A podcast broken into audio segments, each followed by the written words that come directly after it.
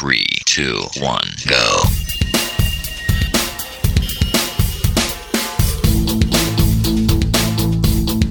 Enredando, la informática que se escucha.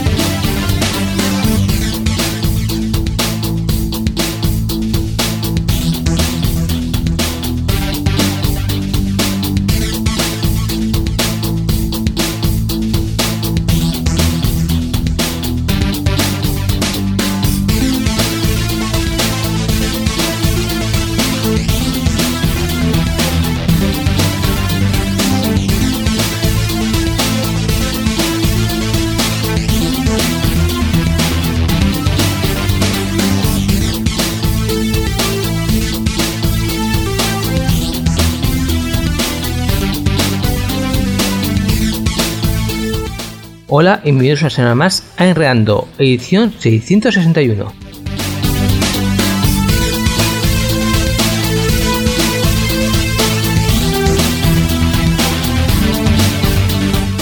Como el mapa, habemos nueva web, por lo cual iros olvidando de la antigua, es decir, ya no se va a seguir actualizando.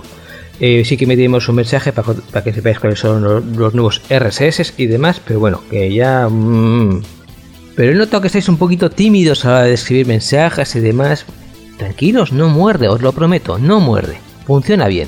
Eso sí, sabéis que esta web pues tiene estadísticas para saber bueno qué partes os gustan más, qué partes os gustan menos y qué navegadores utilizáis. Pues bueno, me aparecen que la mayoría de los usuarios utilizáis Chrome, lo cual es una gran decepción. Y Mikel ni te cuento, porque esto de que novedades en Firefox va a tener que cambiar a novedades en Chrome, que por ejemplo luego vamos a hablar de un tema de Chrome que me fastidia un poquito y luego os lo comento.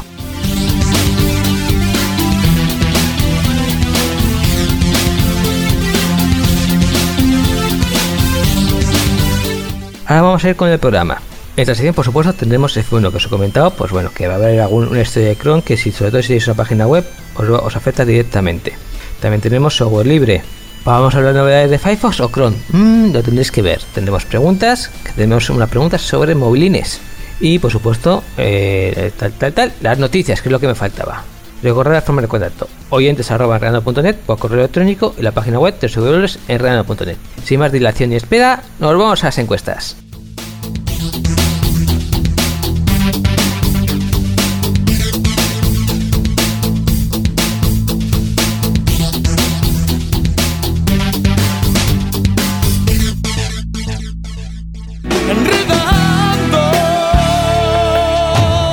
La informática que se escucha.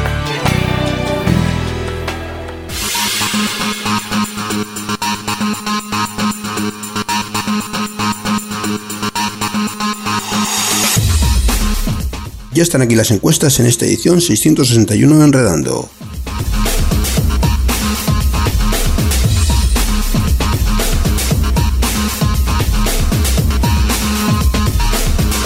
En este y en próximos programas vamos a tener un pequeño cambio ya que tenemos eh, datos de dos, de dos páginas distintas. Las encuestas las tenemos en dos páginas distintas, la página antigua y la nueva, por lo que vamos a tener que sumar los datos que, de los que se han ido colocando en las encuestas antiguas en la página antigua de Enredando y sumarlos, por supuesto, con los nuevos votos que se produzcan en la nueva página de Enredando. Así que vamos a tener que andar sumando unas cuantas semanas por lo que los resultados pueden no coincidir con los que aparezcan en la página nueva de Enredando.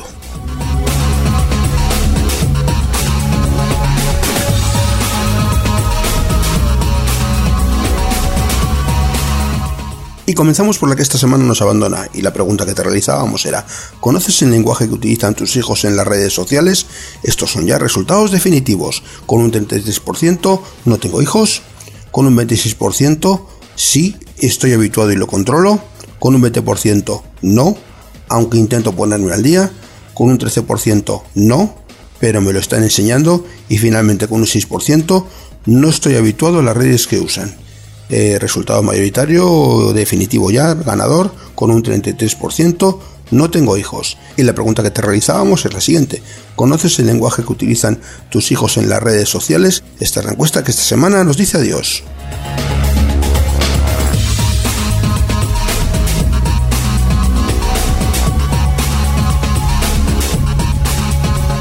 Y en la siguiente encuesta hablamos de mujeres y de su inclusión en las empresas tecnológicas.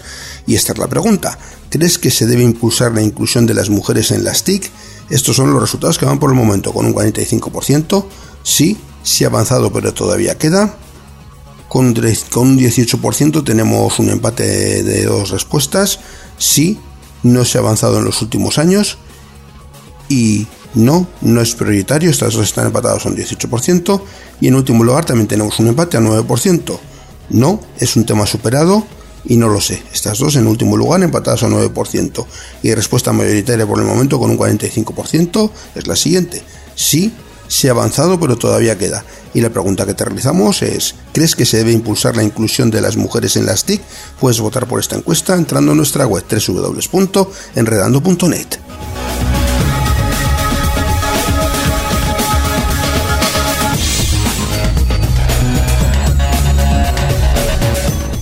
Y en la siguiente encuesta hablábamos de las filtraciones de la CIA y relativo a eso pues era la siguiente pregunta. ¿Te preocupa que la CIA pueda espiar tus comunicaciones electrónicas? Estos son resultados que van por el momento. Con un 78%, sí, creo que es un ataque contra mi intimidad. Y con un 22% sí. Deberían tener una orden judicial. Estas son las dos únicas respuestas que tienen votos. Y hemos dicho ya con la respuesta mayoritaria con un 78% sí creo que es un ataque contra mi intimidad. Y la pregunta que te realizamos es la siguiente. ¿te preocupa que la CIA pueda espiar tus comunicaciones electrónicas? puedes votar por esta encuesta entrando en nuestra web www.enredando.net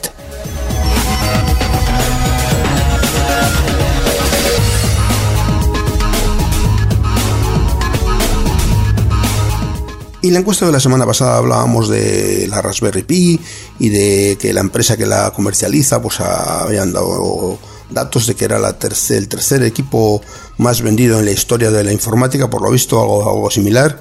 Y bueno, pues relativo a esa noticia pues iba la siguiente pregunta, que es la de la semana pasada. ¿Has comprado una Raspberry Pi o tienes pensado comprártela? Estos son los resultados que van por el momento. Tenemos un empate en el primer puesto con un 80% de vuestras opiniones. Sí, hace bastante tiempo que tengo una y no, nunca me lo he planteado. Estas dos están empatadas a un 40%. Y en último lugar, eh, con un 20% de vuestras opiniones, no le veo utilidad. Eh, como hemos comentado ya, tenemos un empate en, el, en cabeza al 40%, dos respuestas empatadas. Sí, hace bastante tiempo que tengo una y no, nunca me lo he planteado. Tenemos una de sí y otra de no en, en la cabeza empatadas con un 40%. Y la pregunta que te realizamos, que es la de la semana pasada, ¿has comprado una Raspberry Pi o tienes pensado comprártela? Puedes votar por esta encuesta entrando en nuestra web www.enredando.net.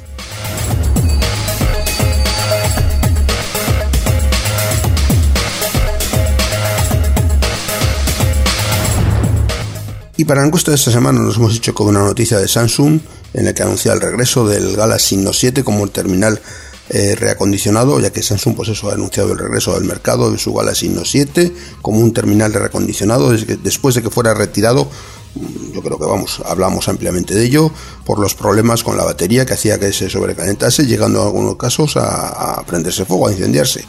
Y relativo a esto, pues es la pregunta que realizamos esta semana. Y la pregunta es, ¿comprarías un Galaxy Note 7 reacondicionado después de los problemas de Samsung con la batería? Y estas son las respuestas que te proponemos. Sí, Samsung es una marca que me da gran confianza. Sí, no creo que se arriesguen a pifiarla otra vez. No, nunca he comprado productos de Samsung. No, era comprador pero dejé de hacerlo con el asunto de las baterías. Y por último, no lo sé. Estas son las respuestas que te proponemos a la siguiente pregunta, que es la de esta semana. ¿Comprarías un Galaxy Note 7 reacondicionado después de los problemas de Samsung con la batería? Puedes votar por esta encuesta y por las anteriores entrando en nuestra web www.enredando.net.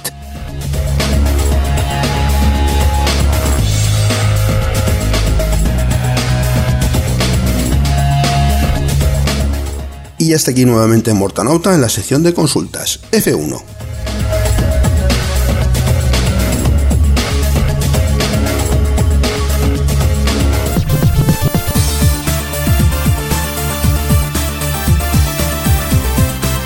Enredando, la informática que se escucha.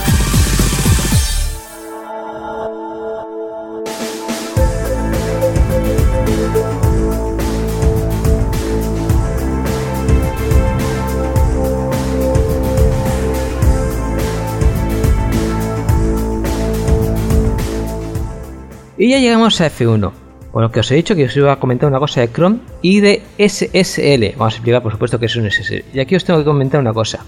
Bueno, eh, Google nos ha enviado un correo a raíz de la página web nueva. Y la verdad es que lo quería leer, pero lo he perdido. No sé dónde lo he echado.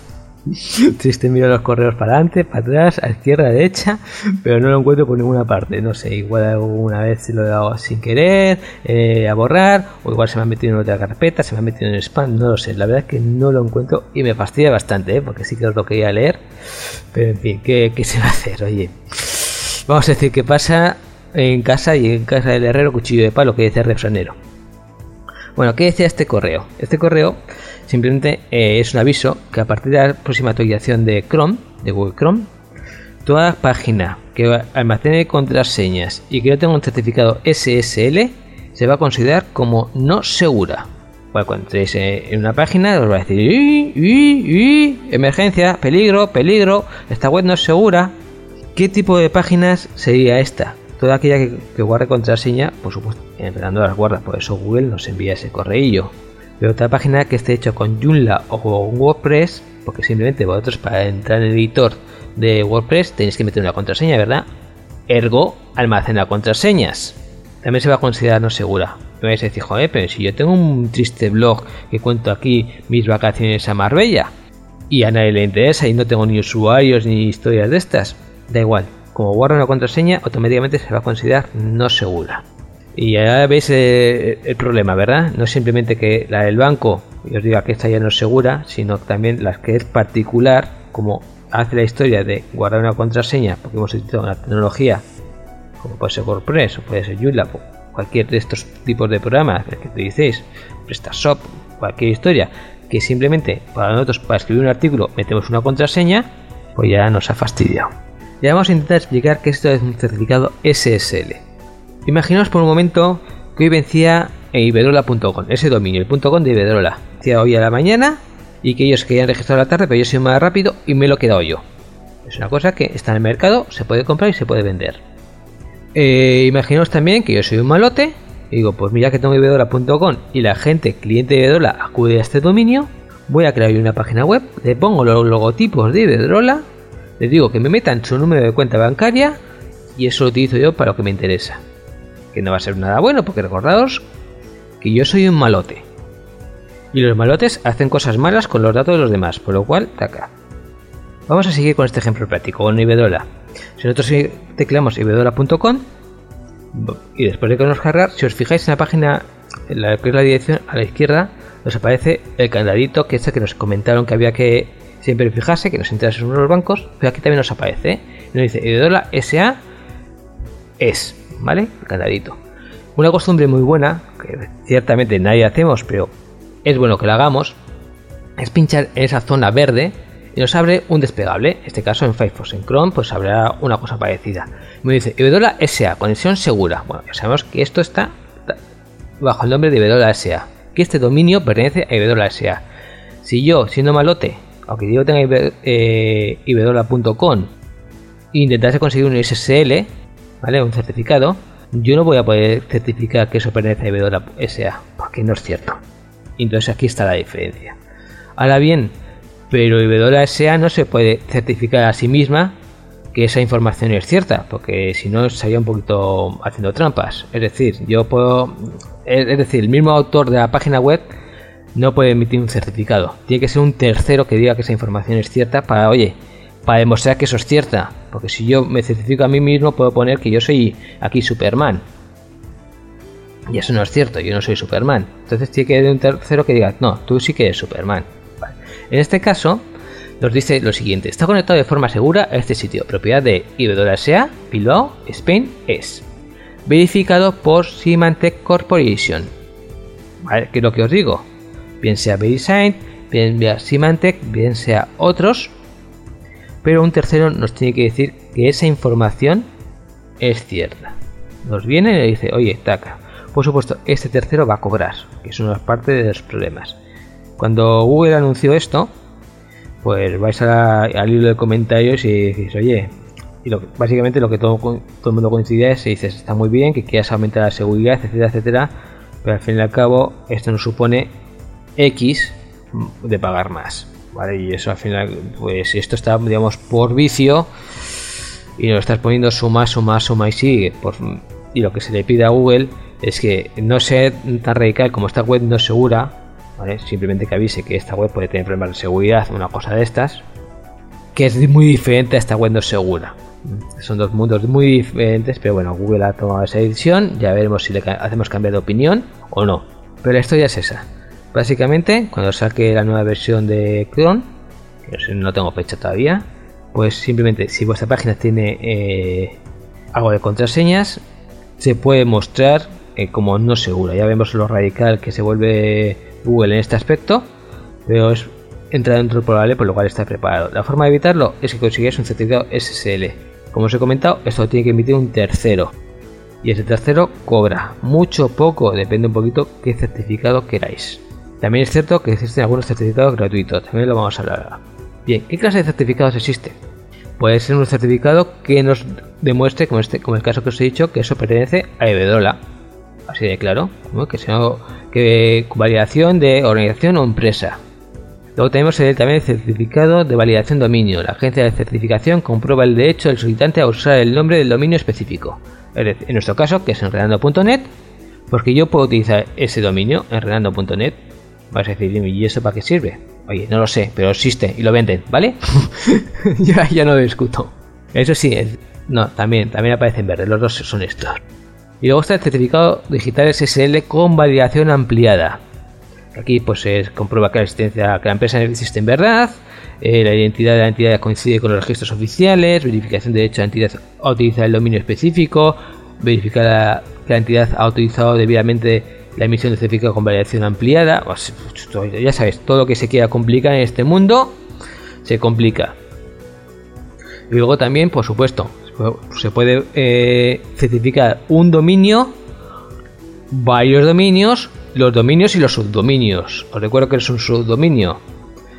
En este caso, el nuestro, Euskadi Digital, enredando.euskadigital. ¿Os suena, verdad? Vale, en este caso, enredando VP Euskadi Digital y todo lo que cuelga tal del dominio, pues eso sea un subdominio. Y Iberdrola, pues manteniendo eso, www.iberdrola.com, www.clientes.iberdrola.com, www.proveedoresclientes.iberdrola.com, esos serían los subdominios. El dominio iberdrola.com, proveedoresiberdrola.com, un subdominio.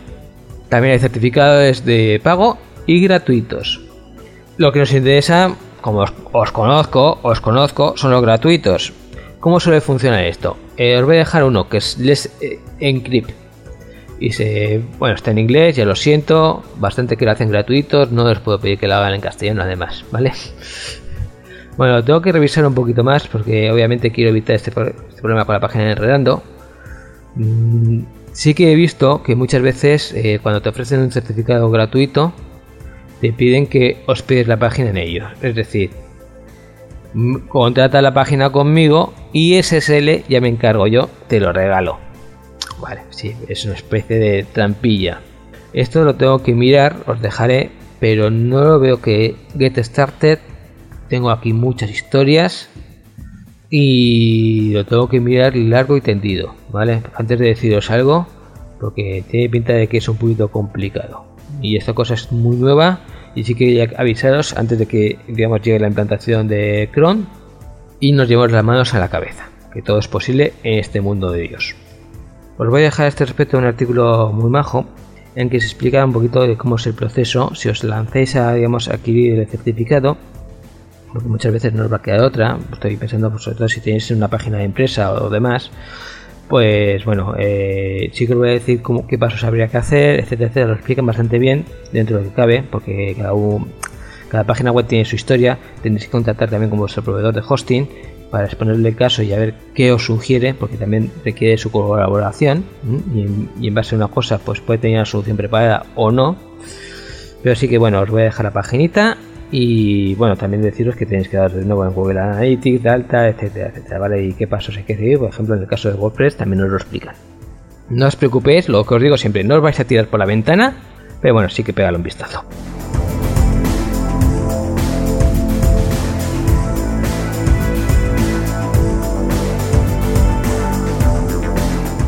Bueno, he pegado un troquito de agua porque se me está quedando la boca así como bla bla bla bla y eso no puede ser. Bueno, os pregunta Chol a ver qué launcher me le recomiendo para Android.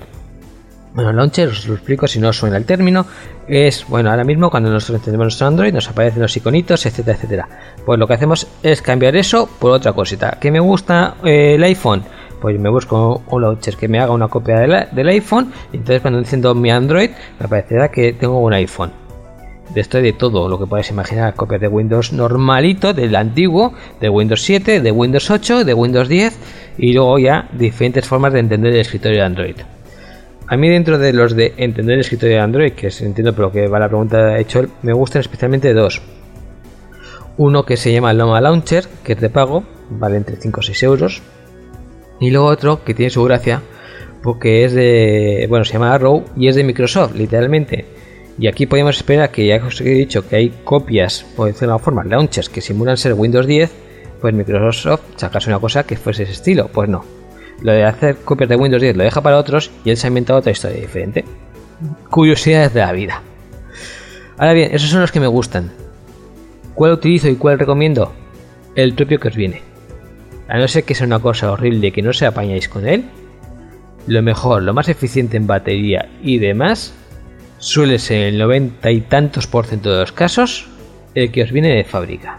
Y aquí me, refiero tanto al que LG ha personalizado, y quien digo LG digo Samsung, digo Samsung Corda, como el propio de, eh, de Google. El Google Launcher o la nueva versión, el Pixar, que también, que vendrá en algunos móviles, creo que también viene y si no está a punto de venir, ¿vale? Con el, con el Android 7. Pues al fin y al cabo, en lo que es ahorro de batería, en eficiencia y demás, suelen ser los mejores, por una sencilla razón. Google conoce mejor que nadie Android. Entonces, él es el que tiene más capacidad de optimizarlo. Pasa un poquito lo mismo con Windows. ¿Quién hace los mejores programas de Windows? Pues Microsoft. ¿Por qué? Porque es el único que tiene acceso al código. Vais a decir, es que bueno, Android es código abierto, todo el mundo tiene acceso al código, etc. Sí, sí. Pero Google ha metido muchísimas más horas que cualquier otro. Entonces lo conoce mejor que nadie. Yo he probado varios, sobre todo tuve una época, porque bueno, personalmente yo lo siento con todo el cariño del mundo. Android a mí no me termina de gustar. No, o sea, es una cosa que me parece que he vuelto atrás hace 5 años. Me he tenido que actualizar en mi estimado Windows Mobile, porque no me ha quedado otra, ¿vale? Pero no es una cosa que digas, ¿Tengo una mejora respecto a antes? No, yo no he visto ahí una evolución. Cuando pasas de MS2 a Windows, dices, bueno, esto es otro mundo, ¿no? Es mucho mejor. Pero aquí yo no he conocido esa evolución. Entonces, eh, yo, digamos, cuando empecé con Android, digo, pues bueno, vamos a probar esto, a ver si yo encuentro algún launcher, que se llaman así, bueno, algún tipo de escritorio que me digas, ostras, esto está bien, esto es una maravilla, tengo un móvil medianamente potente, vamos a sacarle una ventaja. Pues bien, al fin y al cabo lo que me he dado cuenta que lo que mejor iba es el predeterminado. Tanto lo que es en consumo de batería, que eso es una cosa que me fastidia bastante porque todos prometen que va a consumir menos batería, consume menos batería. Y al final lo que hacen es, de vez en cuando, hacen una limpieza de memoria y eso, y eso es el truco para consumir menos batería. Dices, sí, vale, muy bien, pero cada vez que yo tengo que lanzar la aplicación de nuevo me consume más batería que si hubiese estado en memoria por lo cual lo comido por lo servido. Incluso además se recomienda eh, hacer limpiezas de memoria, es decir, ya lo siga cerrando. Por lo, tanto, ya veis que no hay tanta ventaja. Lo más eficiente siempre es el que viene predeterminado de fábrica, bien sea Google Launcher o el que vuestro fabricante haya toqueteado. Si os molesta algún iconillo, lo intentáis quitar. A mí, por ejemplo, Los programas que tienen predeterminados de Google, pues a mí me, me incomodan unos cuantos. No te dejan desinstalarlo porque son muy malos, pues te dejan deshabilitarlos. Pues bueno, pues deshabilitados y ya está, ¿vale? Como siempre, pegadle un vistazo si queréis, si os gusta y vosotros decidís. Pero yo siempre os recomiendo que el predeterminado que os viene es lo mejor, generalmente. Ya hemos llegado al final. Con esto en bizcocho. Hasta dentro un ratito.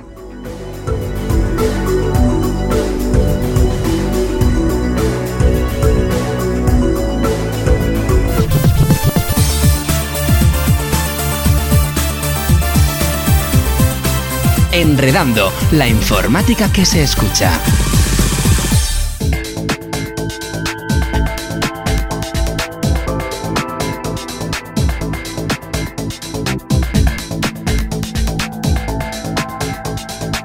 Bienvenidos, bienvenidas a la sección de software libre GNU Linux en esta edición 661 de Enredando. Yo soy Miquel Carmona y espero que los contenidos que he preparado sean de tu agrado.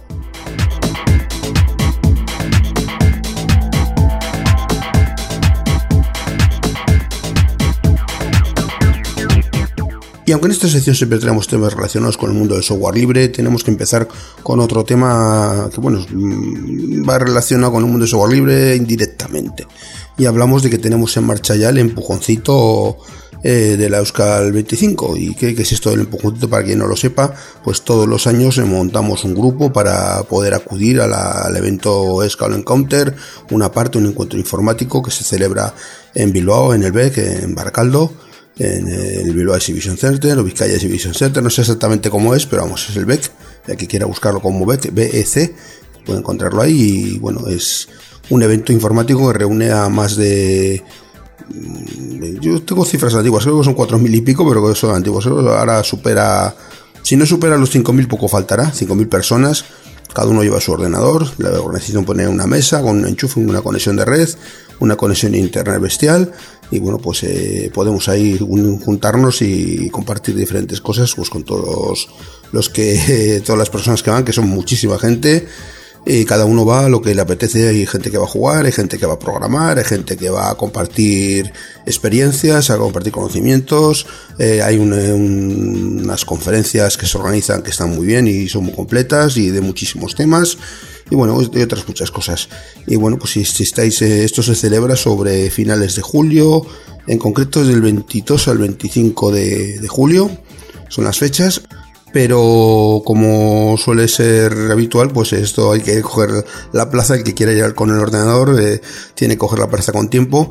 Y aunque tengo mm, la última información que tengo, no sé si está bueno, actualizada, es que todavía no han abierto las prescripciones, en cualquier caso, tiene que estar a punto de abrirlas, con lo cual, pues eh, nosotros ya tenemos puesto en marcha nuestro grupo que creamos pues para animar a toda esa gente que no se atrevía a ir a un evento como este, una vez con Encounter, con tantísima gente, pues porque por, no ir solo, por no conocer a nadie, pues bueno, nos conoce a nosotros y puede venir con nosotros y nosotros le vamos a explicar pues todos los pormenores del evento, eh, cómo hay que moverse por allí y bueno, va a estar en un grupo, integrado en un grupo en el que pues pueda, podamos hacer diferentes actividades, estar todos juntos y si tienen cualquier duda, pues a, a cualquiera de los, de los participantes del grupo a nosotros los que, los de la radio, pues puede eh, comunicarse con nosotros y decir, oye, mira, pues quiero hacer esto, o, se puede hacer esto, se puede hacer lo otro, o incluso antes de ir también puede preguntarlo. Y mm, encantados le, informaremos de, todas las, posibilidades que hay dentro del evento de la Euskal Encounter. Y bueno, pues eh, también nos pasa, ¿no? Que mucha gente, que hay una gran cantidad de gente que ha venido con, con nosotros otros años y que le ha gustado tanto la experiencia, pues que dice, oye, yo no tengo otro grupo para ir, puedo seguir yendo con vosotros. Nosotros estamos encantados y damos la bienvenida a, todo el que quiera apuntarse, que puede venir y, pasárselo muy bien estos días y que traigan tienda de campaña, porque eso sí, de las que no se clavan, de las que son sin clavos, porque eh, hay una zona donde pueden dejar la tienda de campaña, a la tienda de campaña, para pues, poder dormir, lógicamente, pero claro, tienen que ser sin clavos porque no se puede clavar en el, suelo, es, de, duro y no se, puede, no se puede clavar nada, así que tienen que ser de esas que no llevan clavos. Y bueno, pues nada más solamente pues animar a todo el que le interese pues este tipo de eventos y nunca se ha atrevido pues por la pues por ir solo y y no encontrarse con nadie conocido, pues que puede venir con nosotros, eh, le damos ese empujoncito, que lo llamamos así precisamente, para animarle a acudir a la Euskal Encounter con nosotros. Y cómo apuntarse, pues es muy sencillo, en la propia página web de Enredando, www.enredando.net, hay un banner, ahí pulsando ahí se va a un formulario y en ese formulario hay que rellenarlo y nos pondremos en contacto con él en cuanto se abran las prescripciones para indicarle los pasos que tiene que ir dando por, correo electrónico, por supuesto, el contacto para indicar pues, los, todos los pasos que hay que dar para finalmente formalizar la, la Esto tiene un coste. El año pasado creo que eran 45 euros, o sea que una cosa así por cuatro días que tampoco es demasiado dinero.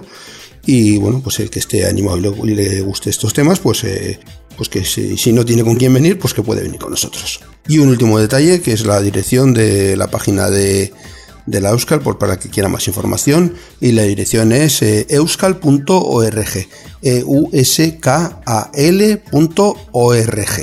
euskal.org y ahí tiene la información pues del evento y bueno cuando se abran las prescripciones pues ahí pondrán pues toda la información del día que es hasta cuándo etcétera etcétera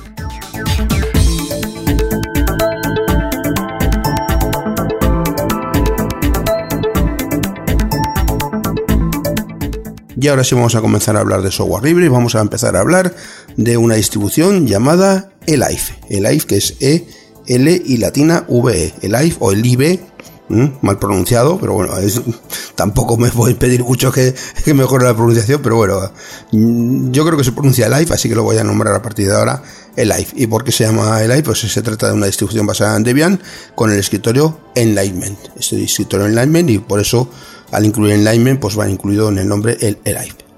Y bueno, pues eh, el es, bueno, es una distribución eh, ligera, muy ligera, que se basa en Debian, pero con el escritorio Enlightenment, como comentábamos, ese escritorio principal, lo que da como resultado una distribución de GNU Linux muy ligera, pero potente para cualquier usuario.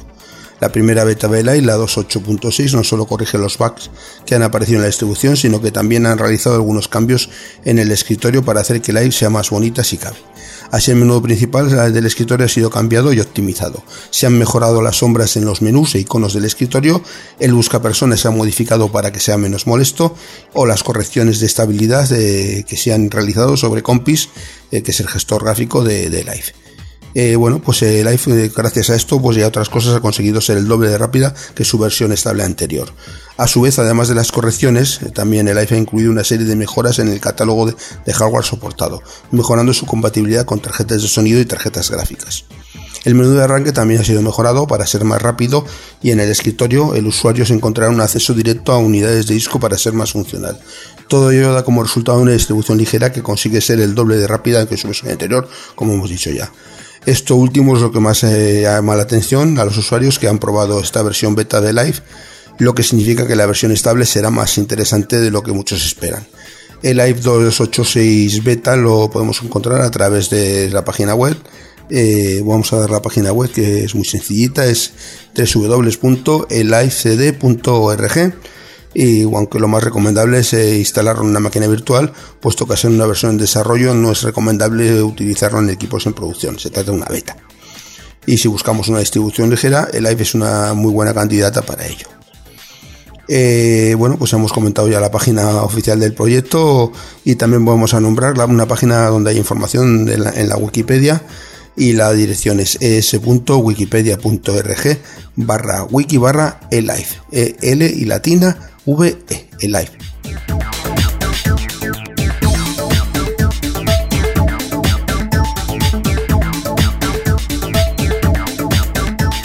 Pasamos a otro tema y en este tema vamos a irnos a la luna. Sí, sí, no estamos locos, ni mucho menos, es, es por el nombre. se trata de un software llamado Selene, en concreto Selene Media Encoder y Selene viene precisamente de eso, de luna. Se trata, pues es un convertidor de sencillo, convertidor de audio y vídeo para GNU Linux. Eh, bueno, pues que es Selene, pues es como os he comentado ya, un, convertidor de audio y vídeo para GNU Linux escrito en Bala, en el lenguaje Bala, eh, y está escrito por Tony George, que, que, cuenta con más de 5 años de desarrollo acumulado. La herramienta nos permite convertir archivos a los formatos OGG, OGV, MKV, MP4, WebM, Opus, AAC, FLAC, MP3 y WAP. Todos esos formatos son soportados. Esta poderosa herramienta cuenta con una interfaz sencilla e intuitiva que nos permite convertir nuestros audios y vídeos de manera fácil. De igual manera, este convertidor es compatible con los formatos más populares y además se puede ejecutar mediante la consola donde podemos eh, realizar conversiones automatizadas. En esta, esta última funcionalidad, la que mayor beneficio le trae a la herramienta esta herramienta a los usuarios, ya que permite crear scripts que permiten la conversión de, multimedios de manera automática y cumpliendo los criterios que, se deseen. Vamos a hablar un poquito de las características. Tiene una interfaz sencilla e intuitiva, convierte vídeos a los formatos MP4, MK4, perdón, MKV, OGV, WebM, también audios en los formatos MP3, AAC, OGG, Opus, FLAC y WAP permite pausar y reanudar la pila de conversión, se puede ejecutar en segundo plano, se puede automatizar el apagado del ordenador después de convertir un, archivo multimedia, eh, compatible con, con bases script que controlen el proceso de conversión, eh, una excelente interfaz de línea de comandos para la conversión de archivos multimedia de forma automática, es de fácil instalación y bueno, por supuesto se trata de software libre y de código abierto. Eh, bueno, pues para instalarlo lo más interesante es eh, ir a, la página web, ahí, tenemos información de cómo instalarlo, aunque tenemos disponible eh, los paquetes en, su propio repositorio que podemos añadir por mediante el sistema del de PPA, tenemos que añadir el PPA TEEJEE 2008 barra PPA y bueno pues ahí actualizándolo Udati y luego install Selene, el nombre del paquete sería Selene pues eh, podremos instalarlo, por ejemplo, en, Ubuntu y derivados, o todas, en realidad en todas las, las derivadas de Debian, porque es un paquete DEP, ¿no? Para otras distribuciones pues hay otros sistemas, pero bueno, si hay interés concreto en cómo instalarla en diferentes distribuciones, pues eh, se puede encontrar la información fácilmente por internet y en la propia página pues explican cómo hacerlo. Eh, bueno, pues esta información, pues bueno, esperemos que, espero que esta información te, parece interesante y bueno, pues es una herramienta muy interesante para convertir audios y vídeos en GNU Vale la pena destacar que esta herramienta ha sido actualizada pues hace muy poquito, por lo que estamos ante una aplicación veterana, pero con una actualización constante. Eh, la página, vamos a comentar la página en concreto del Media Convert, Selene Media Convert, y es una página que está en github.com es muy larga, así que no la voy a comentar. Voy a poner el enlace en la página web del programa y con un simple clic puedes hacer esta información. Y ahí pues ahí está la posibilidad de están disponibles los paquetes para diferentes eh, distribuciones y bueno pues para poder utilizarla y si no buscando por internet fácilmente se puede encontrar la manera de instalarlo pues en, en, diferentes distribuciones. Y si hay mucho interés en, esta aplicación pues eh, entraría más en detalle en cómo instalarla en cada distribución en concreto pero solamente si hay alguien que diga oye que quiero para esta distribución y no lo habéis dicho entonces pues entraríamos ahí a detalle. Este software que se trata de precisamente de lo que hemos comentado ya de un, de un programa para convertir un convertidor de audio y vídeo en diferentes formatos eh, para genuinos llamado Selene Media Encoder.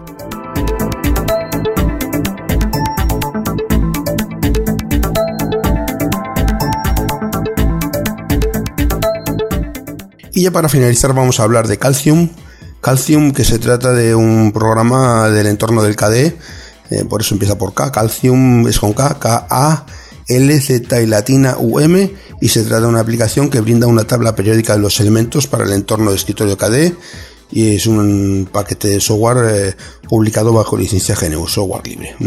Contiene información este software sobre 111 elementos químicos, incluyendo masa, carga, imagen, información sobre el descubrimiento, datos químicos y energéticos como electronegatividad y radioatómico y un modelo del átomo. La tabla misma puede ser configurada para mostrar numeración, estados de materia y codificación de color de varias maneras. Además hay disponible un índice de fecha permitiendo que se muestren solo los elementos descubiertos hasta un año que nosotros le indiquemos. Asimismo, la posibilidad de visualizar la tabla periódica de los elementos en su extensión proporciona herramientas que permiten obtener información sobre riesgos de cada elemento e instrucciones de seguridad. Calculadora de masa molecular, tabla de isótopos, editor molecular, 3D, eh, una visualización del espectro de líneas de los elementos. Es viable además para realizar con el software de conversión de archivos a formatos utilizados por otros programas de química computacional. Su nombre deriva de la palabra calcium, es usada en alemán para denominar al calcio. Esto se debe a que el desarrollador pues, es, alemán. Eh, sobre este software hay una información muy interesante en la Wikipedia la dirección es es.wikipedia.org barra wiki barra calcium K A L Z y latina U M y por supuesto está disponible en los repositorios de la mayoría de las distribuciones, pues simplemente buscando en el repositorio Calcium, pues podemos instalarla en, en nuestra distribución de GNU Linux.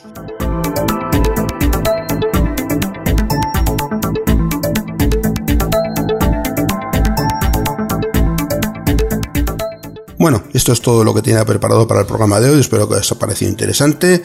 Y solamente finalizar recordando que hay una edición de correo electrónico y la dirección es sl.enredando.net, sl de software libre. Y bueno, también comentar que después de una pequeña pausa vuelve Mortanauta y nos trae las noticias.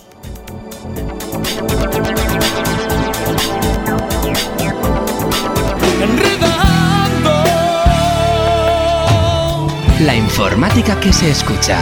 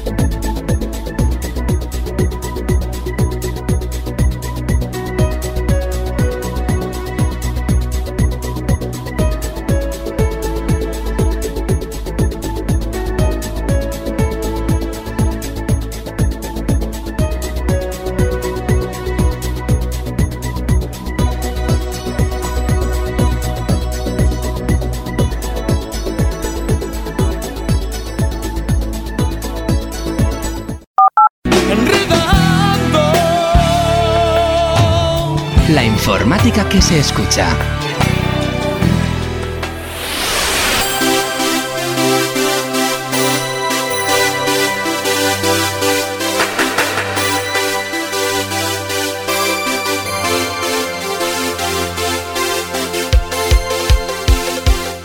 Y esta semana vamos a empezar las noticias con una almóndiga en la boca porque nos vamos al IKEA.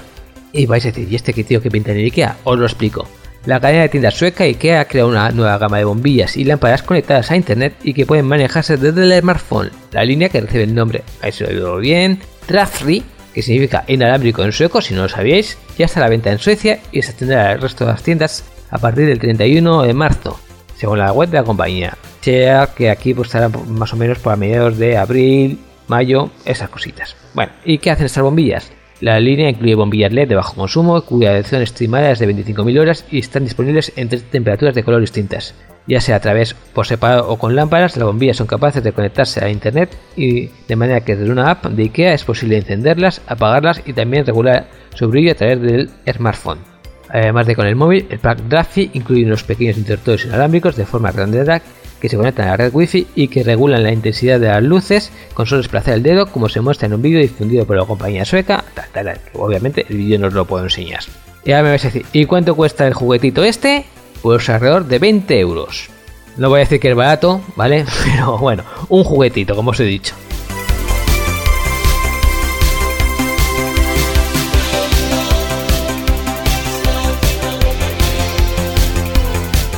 Ya vamos a una de esas noticias que hasta qué punto es malo el ser humano. Bueno, vamos a Estados Unidos, porque bueno, estas cosas también hay que reconocer que suelen pasar en Estados Unidos. Y tenemos un periodista que, bueno, que tiene una enfermedad que es la epilepsia. Ya sabéis, lo habéis visto en las películas que les da un ataque y empiezan a sacudirse en el suelo. Y bueno, pues escribe, es periodista, escribe una serie de artículos. Y bueno, pues a otra persona pues no le gustan esos serie de artículos. Y no se le ocurrió otra cosa que enviarle y animar a que se le enviase pues lo que es un GIF pero un GIF obviamente preparado, porque claro, los epilepsias es que si tienen pues, contrastes de colores, colores llamativos, etcétera, les da el ataque. Pues envió este tipo de GIF, por lo cual a este pobre hombre pues le dio un ataque, obviamente. Eh, la noticia es que básicamente que bueno pues eh, el periodista lo denunció al otro y él se ha llevado a juicio y sí que le han admitido, es que el otro dice, es que no le he disparado, vale, pero has enviado un GIF. ¿Vale? Entonces la intención era clara y el juez sí que ha admitido ese GIF como arma criminal. Esta un poquito la noticia, pero yo lo he traído aquí porque, bueno, para que la mala idea de la gente eh, no conoce límites, así hablando claro.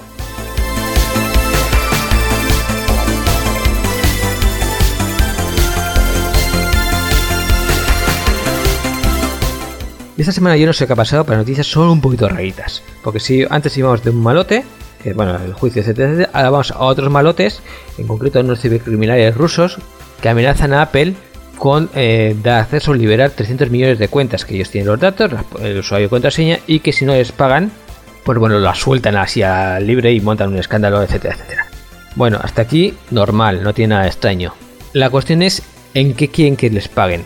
Primero, ellos se llaman Turkish Crime Family, y ha exigido a Apple un rescate de 75 mil dólares en bitcoins, Ethereum o cualquier otra moneda online. Bueno, hasta aquí bastante normal. E incluso me parece barato. Por 300 millones de cuentas, 75 mil dólares no es demasiado caro. Y, y aquí está lo más curioso de todo. También aseguran que se conforman con 100 mil dólares en tarjetas de regalo de iTunes, como forma de pago o rescate. O sea, 100 mil dólares en canciones de Apple. Muy curioso, esto ya, ya sí que no lo entiendo. Bueno, Apple nos ha posicionado al respecto. me imagino que quieran, oye, alguna prueba y luego ya veremos si pagamos o no pagamos. Pero bueno, que ya se paguen en tarjetas de Apple me parece muy curioso.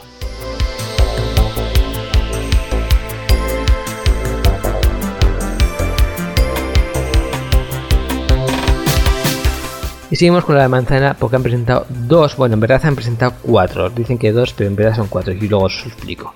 Bueno, pues han sacado un iPad Retina de 9,7 pulgadas que llega al mercado por 399, 400 euros y 559 euros, 560 euros. Eh, vamos a intentar hacer una serie de resumen, si no os vamos a tirar aquí tres programas. Pantalla 9,7 como os he dicho, retina de 3,1 millones de píxeles, peso menos de 500 gramos, eh, carcasa unibody, ya sabes que es todo un cuerpo, con lo cual no se puede quitar la batería, parte negativa, pero sí que bueno, 500 gramos no es mucho. Chip A9 ha mejorado también la cámara para que condiciones de poca luz y grabación en vídeo HD. También dicen que se conecta con el iPad más fácil. También Touch ID. Bueno, eso sí que es interesante. iOS 10 y está disponible a partir del 24 de marzo, por lo cual ya lo tenemos en tiendas online, ¿vale? Y luego ya veremos cuando nos llega eh, a las tiendas físicas. Tardará como siempre un poquito más. Colores, plata, oros y gris espacial.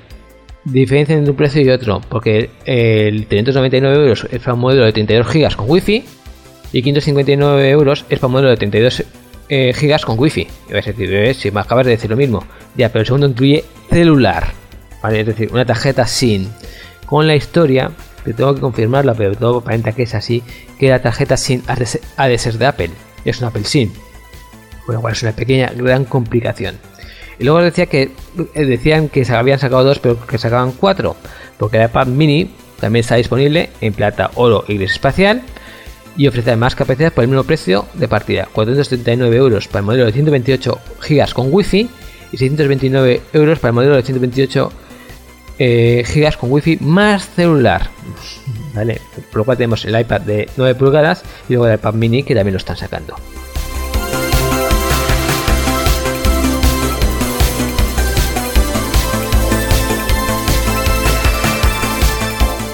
Os lo he dicho antes, y es que Apple ha liberado el iOS 10.3. Como hay algunas novedades interesantes y otras, vamos a llamarlo curiosidades. Vamos a empezar con una de las importantes. Primero es que la última, es la última versión, y repito lo de la última versión, que da soporte a hardware de 32 bits. Se espera que la siguiente, que es el iOS 11, solo funcionará ya con 64. Si tenéis un ordenador de 32 bits, os vamos a poner un problemita. obviamente si utilizáis iOS, si no, pues os da igual. Y ahora vamos a ir con una de las menos importantes. ¿Sabéis estas, estos auriculares nuevos, los AirPods que ha sacado Apple? Que bueno, que todo el mundo dice que son muy fáciles de perder, entre otras cosas, porque como son inalámbricos, pues no, hace, no tiene cable y lo puedes dejar en cualquier sitio. Pues bien, el nuevo sistema, iOS 10.3, tiene un botoncito que dice, encuéntrame mis iPods. ¿Cómo les habrá llovido las, críticas a Apple para que se hagan este botoncito? Impresionante.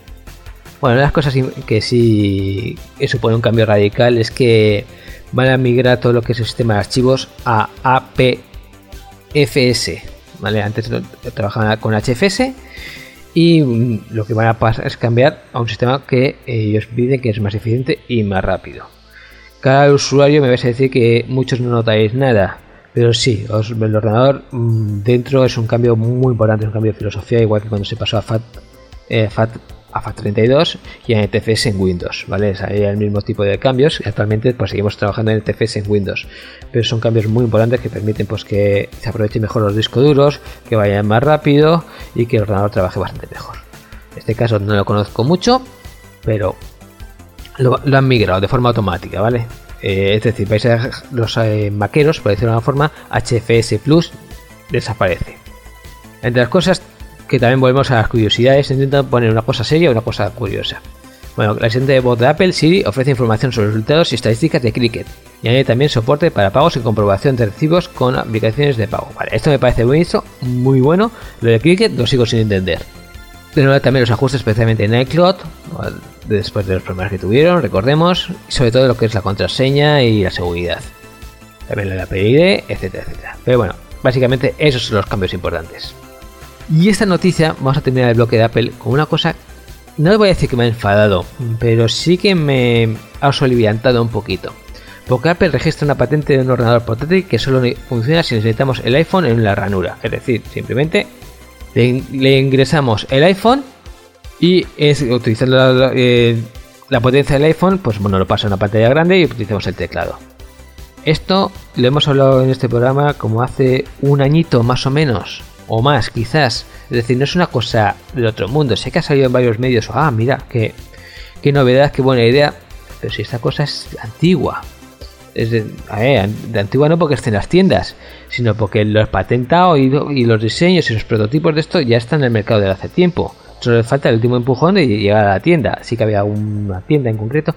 Y es más, me estoy acordando ahora que existe el Microsoft DisplayPort, que es que nosotros enganchamos nuestro móvil Windows 10 a un aparato que vende Microsoft, le enchufamos a ese aparato el teclado y un ratón y, un monitor y se convierte en un ordenador, por lo cual no es nada de otro mundo.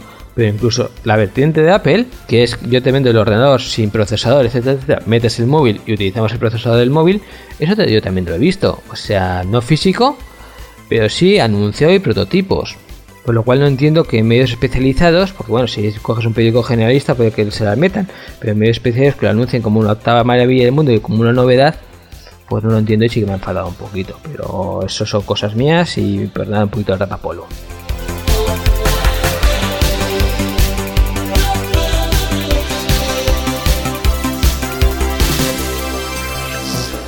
Y hay una noticia que hay que estar muy atentos porque puede ser un gran chollo. Es la historia que tuvo Samsung con el Galaxy Note 7. La cuestión es que ahora mismo tiene almacenes llenos de este teléfono, que sí que tiene que reciclarlos poco a poco, pero se le ha ocurrido otra idea. Dice, bueno, ahí ya sé dónde está el problema. Si yo los arreglo, les pego así una limpieza, le quito el chip malo, le pongo el chip bueno, lo puedo vender de nuevo. Por lo cual, estamos hablando de un móvil que hoy en día sigue siendo muy potente, muy potable, y si lo ofrece, como es de esperar que lo ofrecería, porque sigue siendo un producto defectuoso, etcétera, etcétera, a un precio simpático, a un precio reducido, primero porque está eh, reacondicionado y segundo por la fama que tiene. Pues si lo ofrece buen precio, puede ser lo que os digo, un buen chollo, ¿vale? Ahí todavía no se sabe a fecha que va a salir y mucho menos el precio. Pero por lo menos un servidor va a estar muy atento, ya os digo.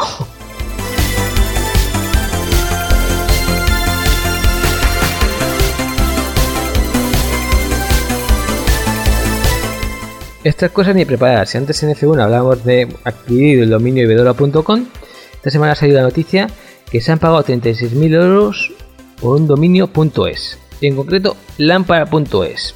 Y el comprador ha sido una empresa alemana que vende lámparas y que opera también en España. Esto de que venda lámparas no es necesario, muchas veces se compra con inversión.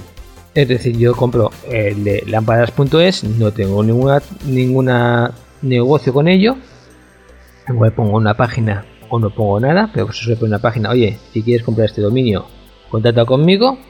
Y si una tienda de lámparas, pues eso quiere utilizar ese dominio, me tendrá que pagar, me tendrá que comprar el dominio, ¿vale? En este caso, esta empresa alemana, que no veo que ponga el nombre, pues para utilizar lámparas.es, que es un dominio muy bueno, pues ha tenido que pagar 36.000 euros. El segundo en el ranking es carnaval.es, con K de kilo y con V. Y esto es un portal de noticias turcos que no tiene página en español, me ha pagado 14.000 dólares. Y luego también de este otro de la lista está apuestasfutbol.es y Klarstein, que bueno, pues eso también los han comprado empresas alemanas. Entre los curiosos, por decirlo de alguna forma, también que se ha comprado y vendido en 2016, ¿verdad? está Amor.es. Y este se pagaron 7.000 euros. En este caso, es lo que os comentaba, no se tiene que utilizar necesariamente. Yo lo compro y lo puedo tener como inversión. Y esta empresa lo ha hecho de esta forma. No tiene nada. Bueno, igual tiene una página de esa, como os digo, de comprar y vender. Pero no va, no va a poner una web de citas ni una cosa de esta. Simplemente si tú quieres utilizarlo, ellos han pagado 7.000. A ti van a pedir 8.000, 9.000 o 10.000. Ya está. Es un negocio como todo en la vida.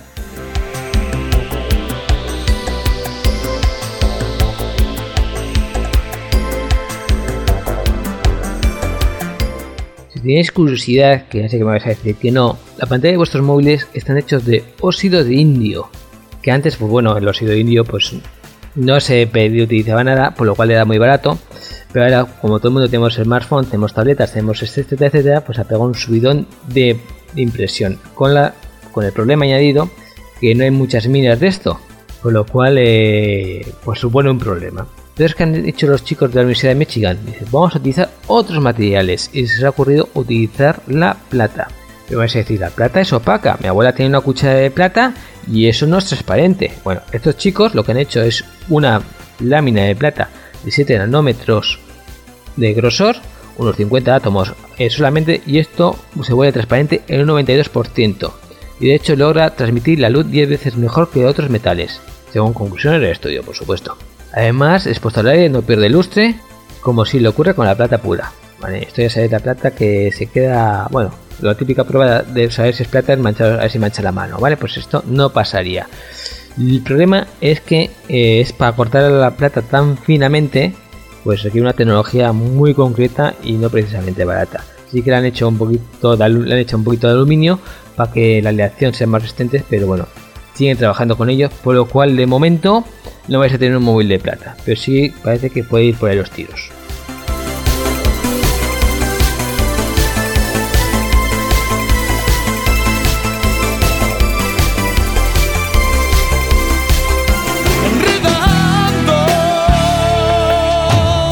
La informática que se escucha.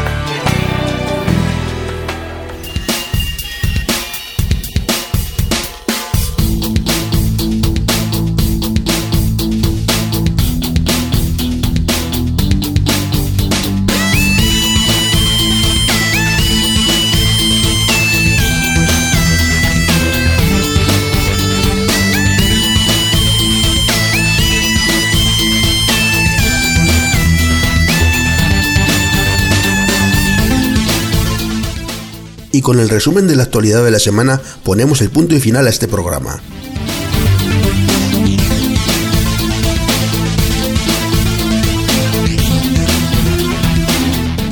Recuerda que tienes toda la información en nuestra página web en www.enredando.net y si quieres ponerte en contacto con nosotros, mándanos un correo electrónico a la siguiente dirección: oyentes@enredando.net. Repetimos, oyentes@enredando.net.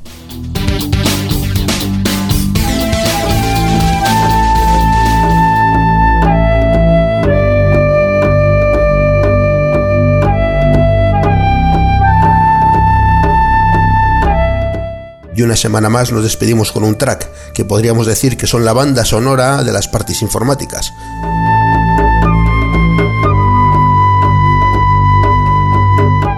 Esperamos que el programa haya sido de tu agrado y si quieres más, en 7 días podrás tener una nueva ración de Enredando. Hasta pronto.